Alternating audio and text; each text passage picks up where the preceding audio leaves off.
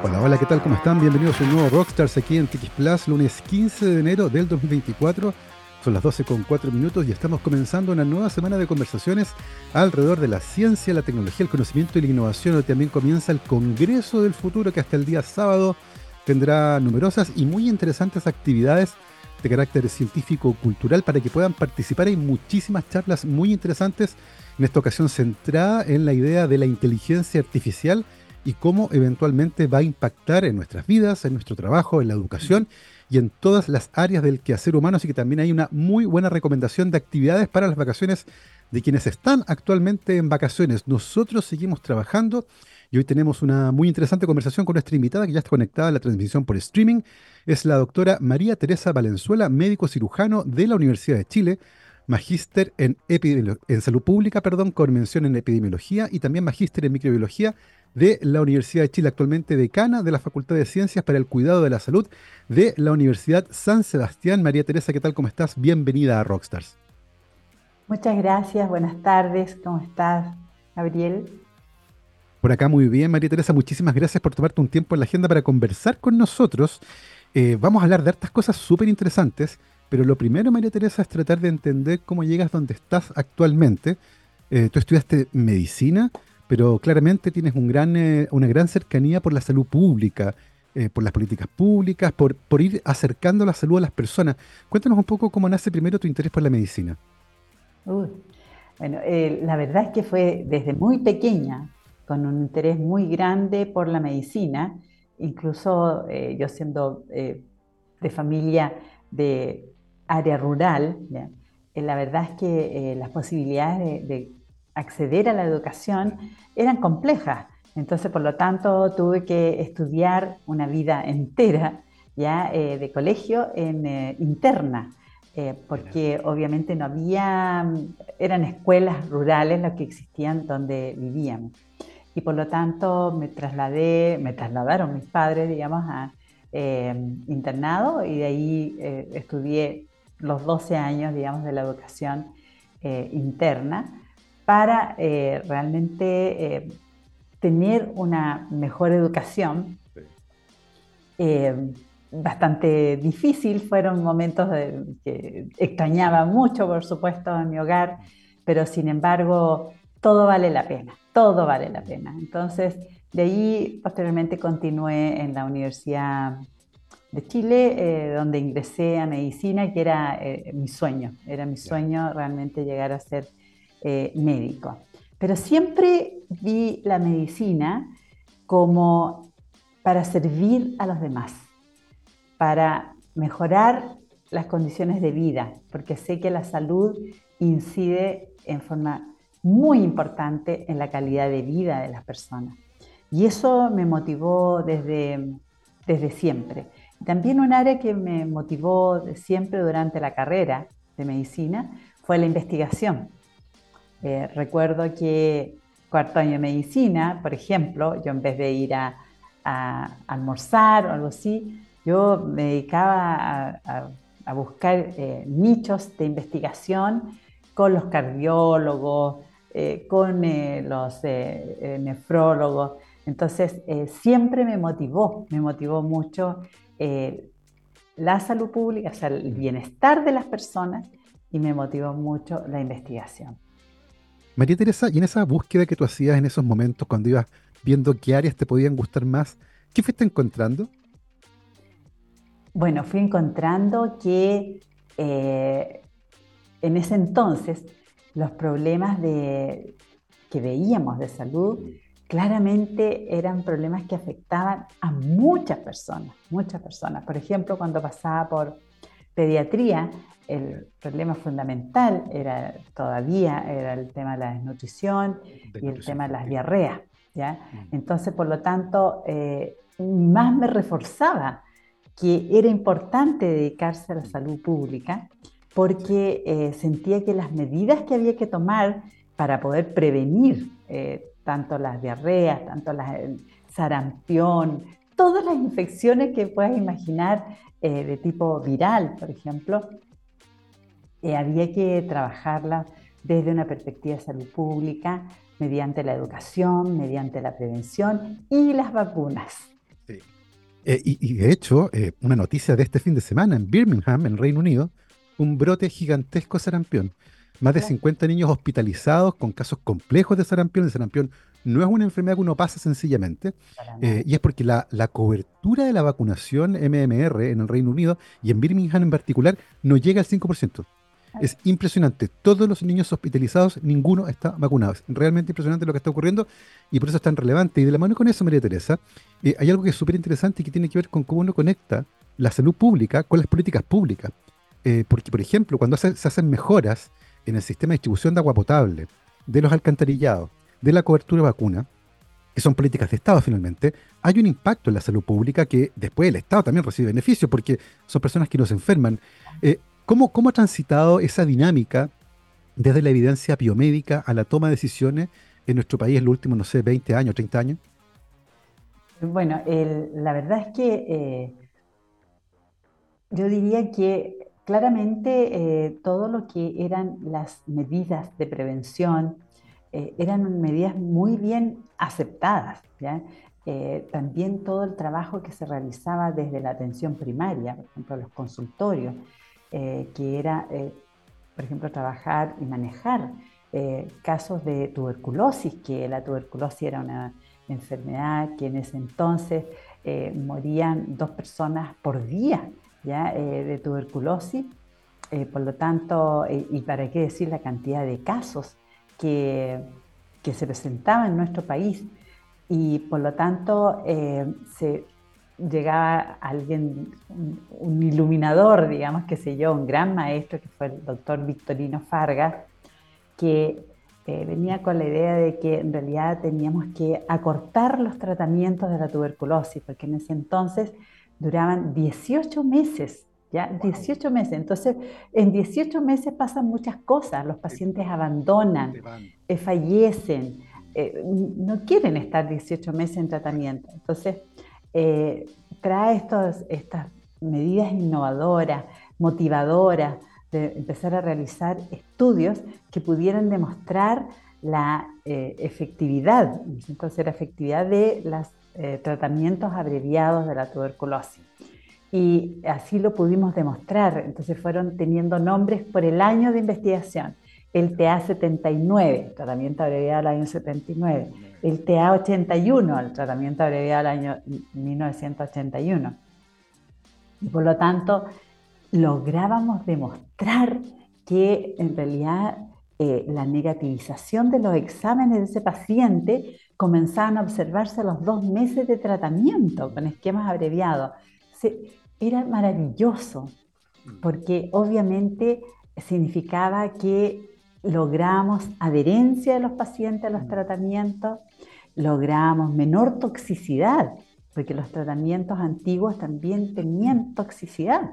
Entonces, por lo tanto, em, ¿qué pasaba? Que rápidamente con los resultados, inmediatamente llevarlo a la autoridad en salud, del Ministerio de Salud, demostrarles si esto es lo que está ocurriendo, estos son los resultados, y nos escuchaban nos escuchaban y por lo tanto se hacían los cambios correspondientes en los tratamientos de la tuberculosis.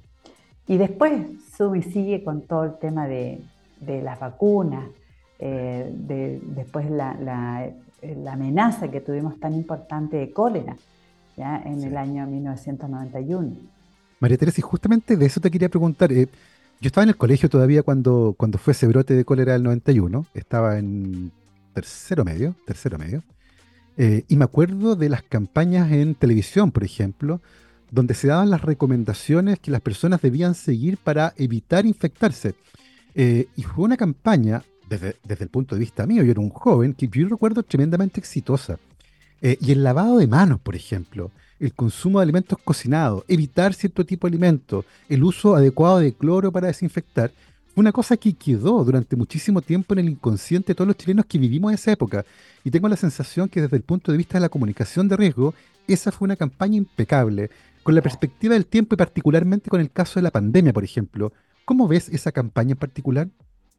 Bueno, eh, respecto de, cólera, la verdad es que se trabajó en un, gran equipo a nivel de Ministerio de Salud. Yo en ese entonces eh, trabajaba en el Instituto de Salud Pública, estaba a cargo de la, coordinaba yo la red de laboratorios clínicos del país y la red de laboratorios ambientales del país, ya para eh, actuar sobre el problema de cólera. Entonces todos los días tenía que estar en reunión en el Ministerio de Salud, eh, quien lideraba todo esto era el doctor Jorge Jiménez de la Jara y el doctor Patricio Silva como subsecretario.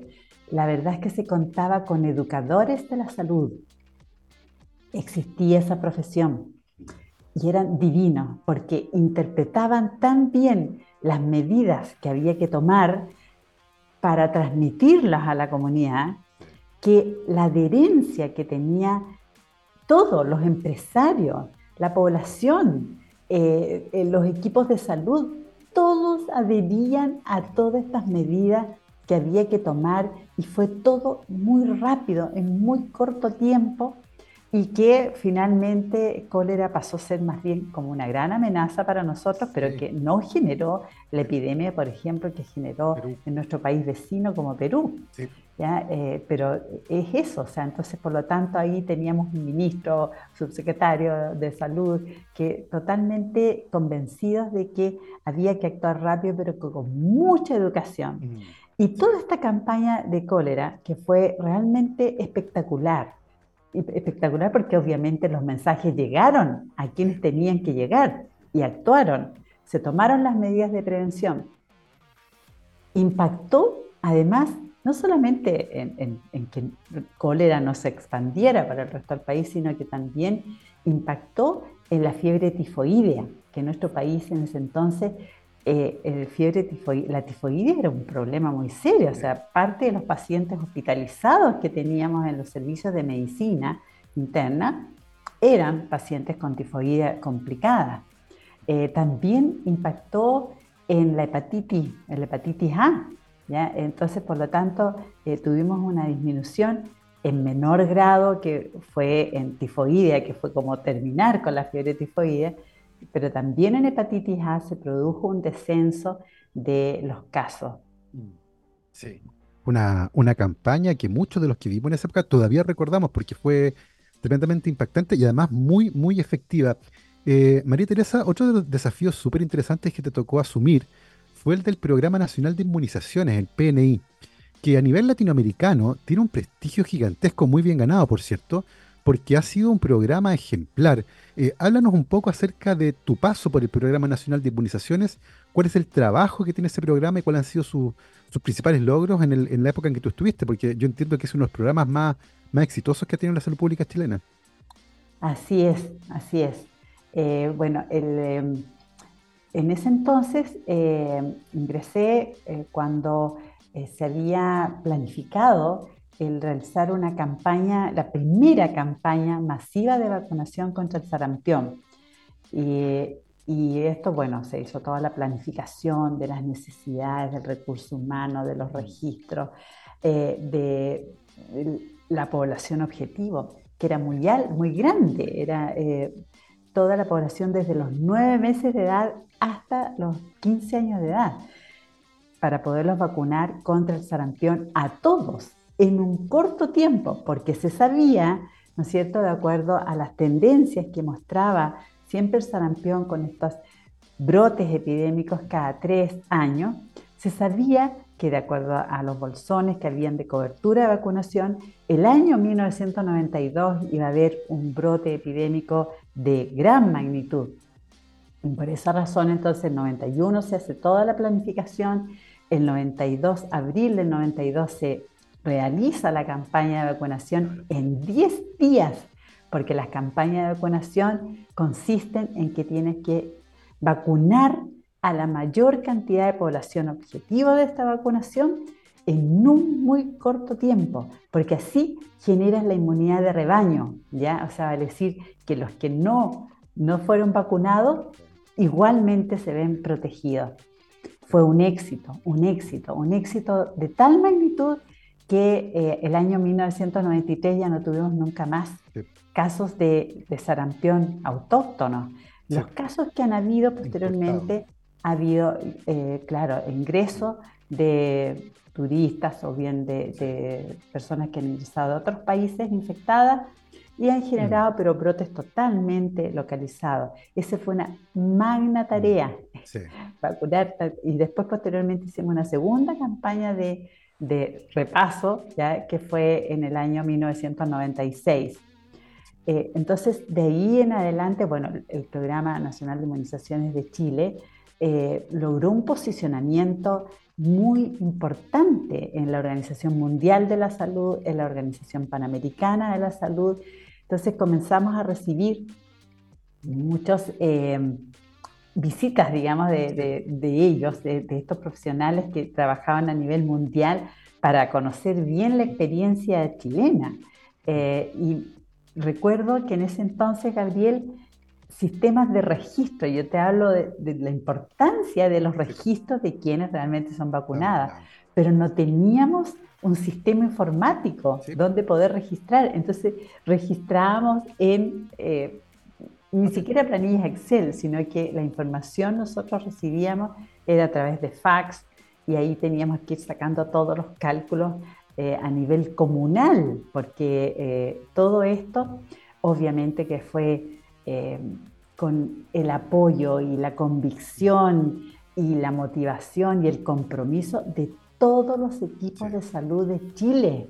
Entonces, no se trata de que sea el nivel central, el Ministerio de Salud en esto, sino que aquí eh, muchas veces en una forma que pasan como anónimos, pero no debería ser, porque finalmente es el ejército que está al lado de la población resolviendo todos los problemas en el día a día, son los que están vacunando, ya son los que están observando si aparece algún evento adverso. ¿ya? Y entonces, por lo tanto, eh, yo tengo una admiración enorme por los equipos de salud del país, sobre todo las enfermeras que eh, siempre están ahí eh, al lado de, las medidas de salud pública. Sí. En los últimos 30 años, diría yo, ha aparecido un, fuertísimo movimiento antivacuna a nivel global que ha cambiado completamente la cara de, este tipo de esfuerzo. Y, y, tú lo decías, antiguamente uno hacía una campaña de vacunación y las personas le temían a la enfermedad y se iban a vacunar.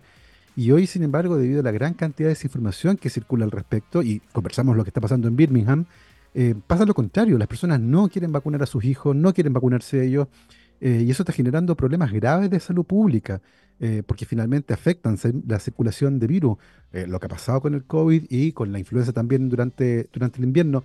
Desde tu perspectiva, María Teresa, como experta en salud, en salud pública, en epidemiología, en microbiología, ¿cómo, ¿cómo ves este, el impacto que este movimiento ha tenido en las campañas de vacunación, no solo en Chile, sino que a nivel global? es bastante negativo. ¿ah? En, varios países ha sido muy negativo el hecho de estos movimientos antivacunas, en los cuales eh, a veces eh, relatan el caso, ya que tenía algún problema, ¿ya? pero eh, no se está viendo la totalidad de los que recibieron el beneficio y cuántos casos realmente se han logrado evitar, cuántas muertes se han evitado. Pero sabes que lo que nos falla, y ahí tenemos que hacer un mea culpa, es la educación. Yo creo que eh, hay poco recurso dado para la educación en salud. Eh, claramente, digamos, estamos mucho más frente a una medicina curativa, ¿ya? Donde llegamos tarde, llegamos con el paciente ya enfermo. Entonces, por lo tanto, acá nos está fallando todo lo que son las medidas de promoción, de educación, de dialogar con la comunidad, si uno tiene que escuchar qué argumentos tienen, para que con esos argumentos que ellos tienen, la evidencia científica, pero dialogada, con respeto, se pueda llevar a cabo. Pero para eso se requiere recursos que saldría mucho más barato, ¿no es cierto?, invertir en educación, en salud, que para prevenir, que eh, tratar. Tú, mencionaste hace un rato, María Teresa, los educadores médicos. ¿Qué, fue de eso? Qué pena más grande que se dejó, dejó de existir esa carrera. Pero ahí te voy a comentar sobre eh, lo, que estamos aquí ya trabajando desde la, desde la Universidad de San Sebastián. Eh, es una, eh, es una, una pérdida enorme. Realmente eran profesionales que interpretaban muy bien los mensajes. Pero lo que pasa es que los médicos somos muy dados a explicar todo en números. ¿ya?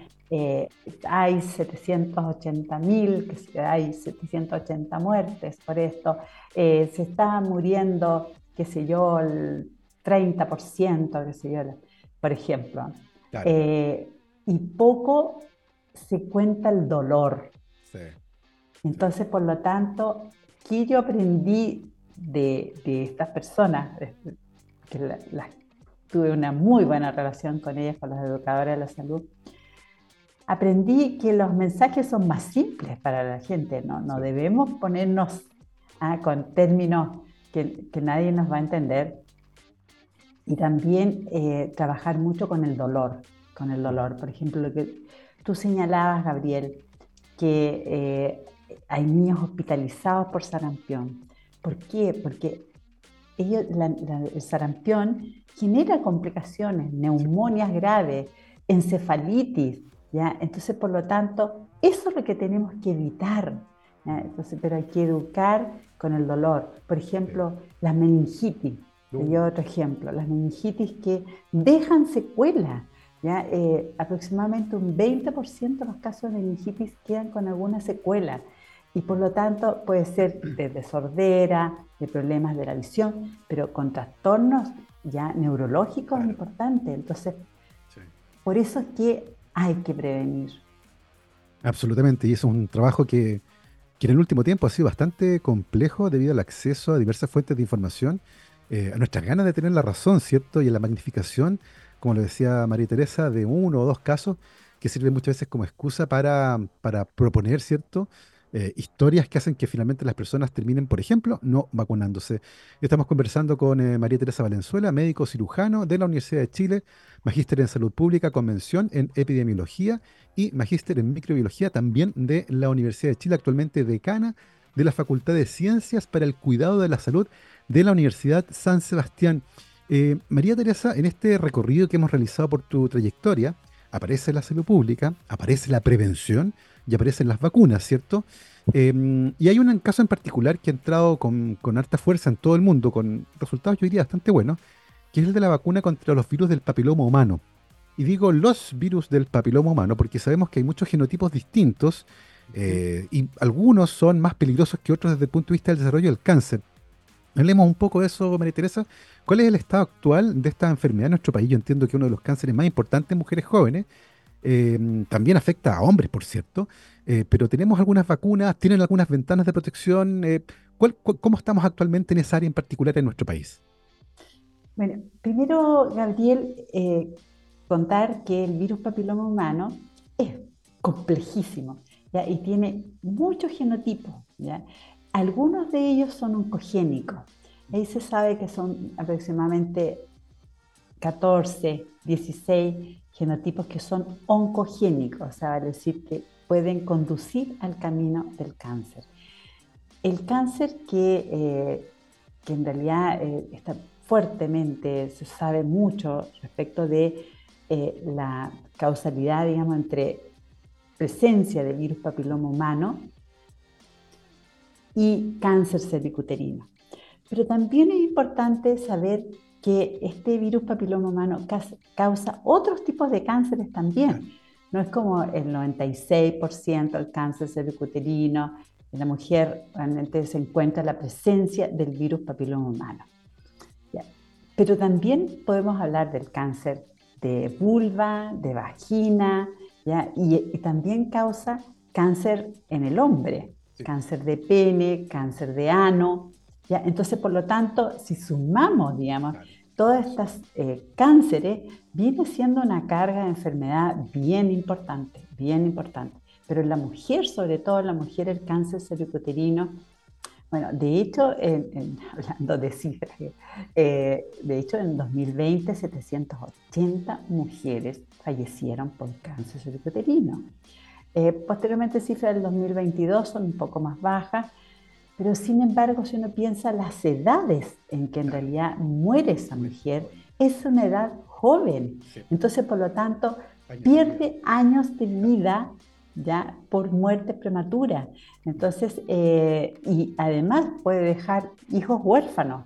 Entonces, por lo tanto, el dolor es grande, es grande.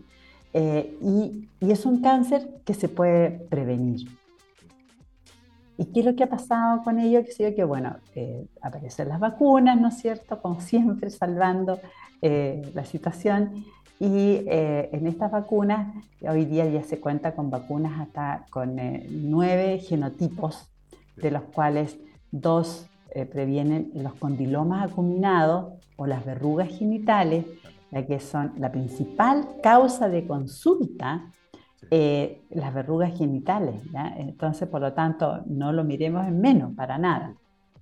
Pero tenemos las vacunas que también tienen genotipos oncogénicos, ¿ya? Y tenemos la vacuna que hoy día utilizamos en nuestro país, es la vacuna cuadrivalente, que contiene dos genotipos, que el 6 y el 11, que previene los condilomas acuminados o las verrugas genitales, y tenemos el 16 y 18, que son genotipos oncogénicos que conducen al camino del cáncer cervicuterino, pero que eh, supuestamente son el 60%, eh, cubriríamos con una vacuna del 16 y 18, cubriríamos estos genotipos. Sin embargo, hoy día ya eh, existen nuevas vacunas como la nonavalente, que agrega, por lo tanto, eh, más genotipos que no sean solamente el 16 y el 18, que está presente en el 60% de los cánceres cervicuterinos y con los cuales se podría llegar a cubrir el 90% de los genotipos causantes de cáncer cervicuterino. Eh, eso es, es, un tema que obviamente hay que revisarlo. Pero antes de eso, ¿qué ocurre? Que tenemos que tener desarrollado un sistema robusto de vigilancia epidemiológica de las lesiones, las neoplasias intraepiteliales cervicales, o sea, va a decir, desde que la mujer tiene virus persistente, ¿qué significa eso? Que si en, en dos ocasiones diferentes, separadas por al menos un año entre una y otra, se encuentra el mismo genotipo oncogénico en la muestra, eso estamos hablando ya de virus persistente, ¿ya? Y ahí entonces es donde se inicia el camino para adelante hacia las neoplasias intraepiteliales cervicales, grado 1, grado 2, mm. grado 3. Grado 3 ya pasa a ser bastante como irreversible eh, y el camino hacia el cáncer cervicuterino. Entonces, ¿qué pasa? Que hoy día está instaurada la vacuna dentro del Programa Nacional de Inmunizaciones, pero no tenemos un sistema de vigilancia epidemiológica robusto que dé respuesta a cuáles son los otros genotipos que no sean el 16 y 18 que están presentes, ¿no es cierto?, en este tipo de lesiones, en las neoplasias intraepiteliales y por supuesto también en cáncer, pero ya cáncer llegaríamos tardíamente. Entonces, ese eh, es una gran necesidad contar con un sistema de vigilancia que dé cuenta cuáles son los otros genotipos, para así saber si con la vacuna no navalente, cuántos de ellos se podrían ser cubiertos con esa vacuna. Entonces ahí estamos en deuda.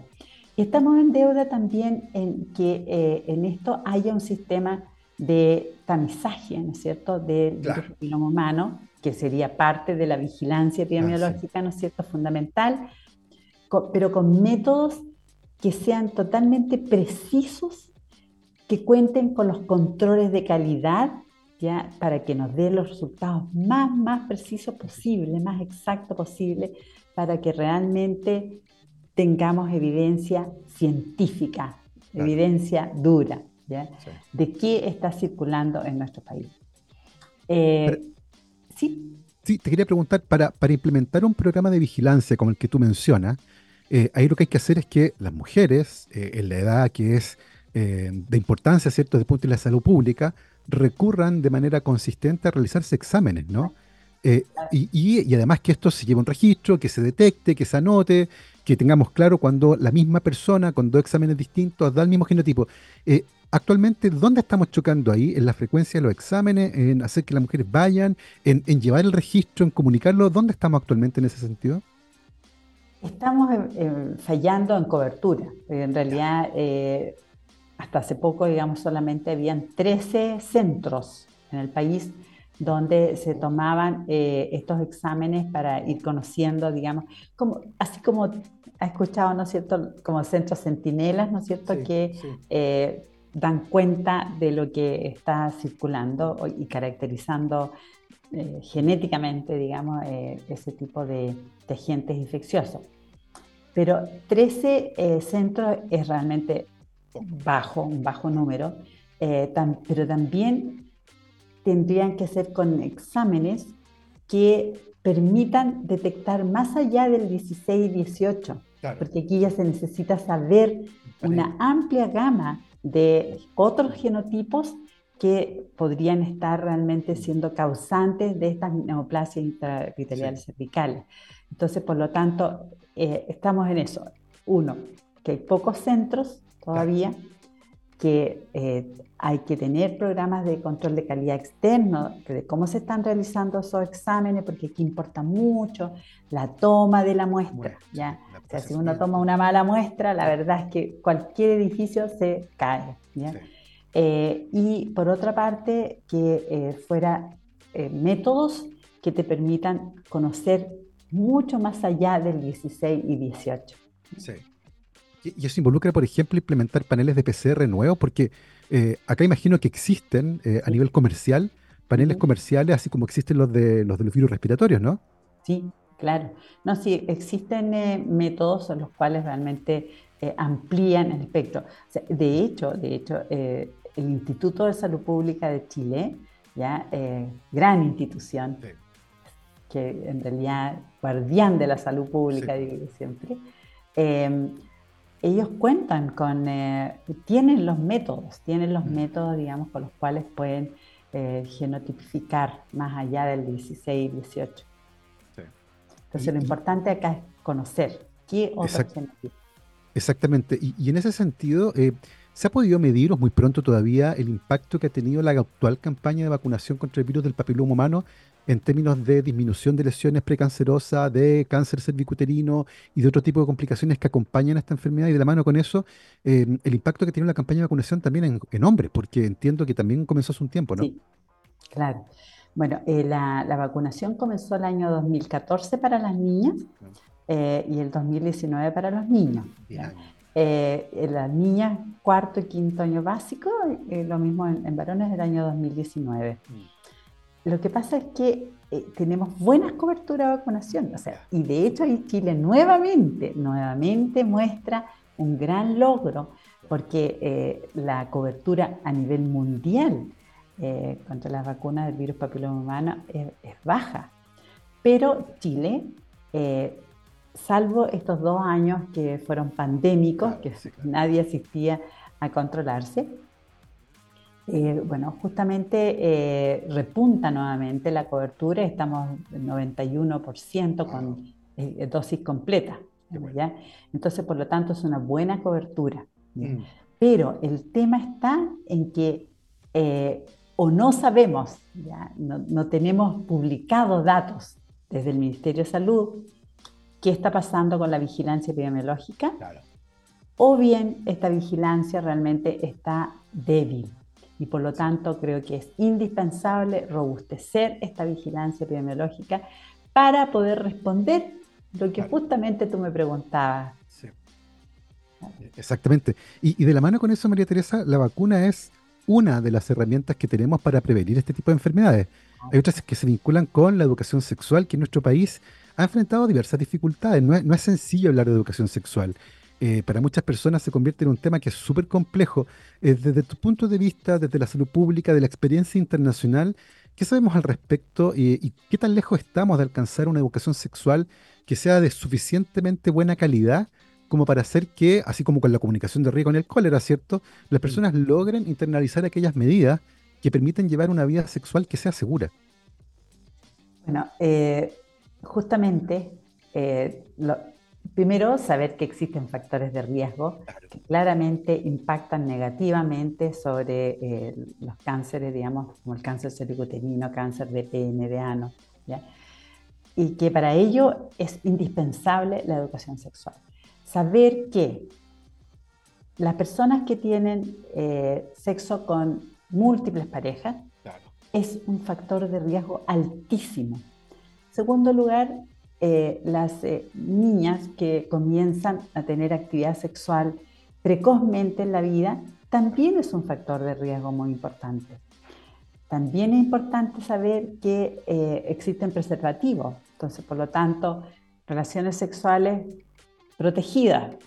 Entonces, eh, tiene que haber una educación sexual transparente, eh, sin, digamos, hacer como algo que, no se pueda saber. En realidad tenemos que ser transparentes en los hogares.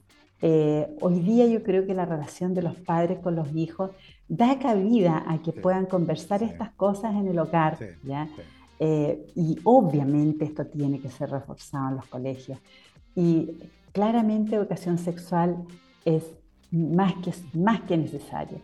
Ahora, aclarar que las vacunas contra el virus papiloma humano están incorporadas dentro del programa, ¿ya? Eh, entonces, por lo tanto, eh, se va cumpliendo, digamos, año a año eh, con cobertura de vacunación para las niñas de cuarto y quinto año y también para los varones.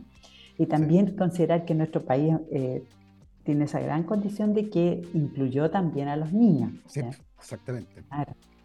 Que, fue un gran, un gran paso, porque si no estamos cubriendo solo la mitad de la población. Y hay otro factor de riesgo, que es el tabaquismo. Ah. tabaquismo también es, es un, un, factor de riesgo, así que por lo tanto, los fumadores que consideren eh, que el tabaquismo no solamente afecta a las vías respiratorias, sino que también, no es que afecte la, la parte sexual, pero algo pasa eh, en el organismo, digamos, que eh, lo queda más expuesto. ¡Wow! Mira, esa, esa no, no, tenía idea de esa relación que había entre el tabaquismo y, la infección por virus del papiloma humano, así que otra razón más para dejar de fumar. Así es. Y hay otro factor de riesgo también bien importante, que eh, es que las personas que tienen otro tipo de infecciones de transmisión sexual también tienen más riesgo de adquirir el virus papiloma humano.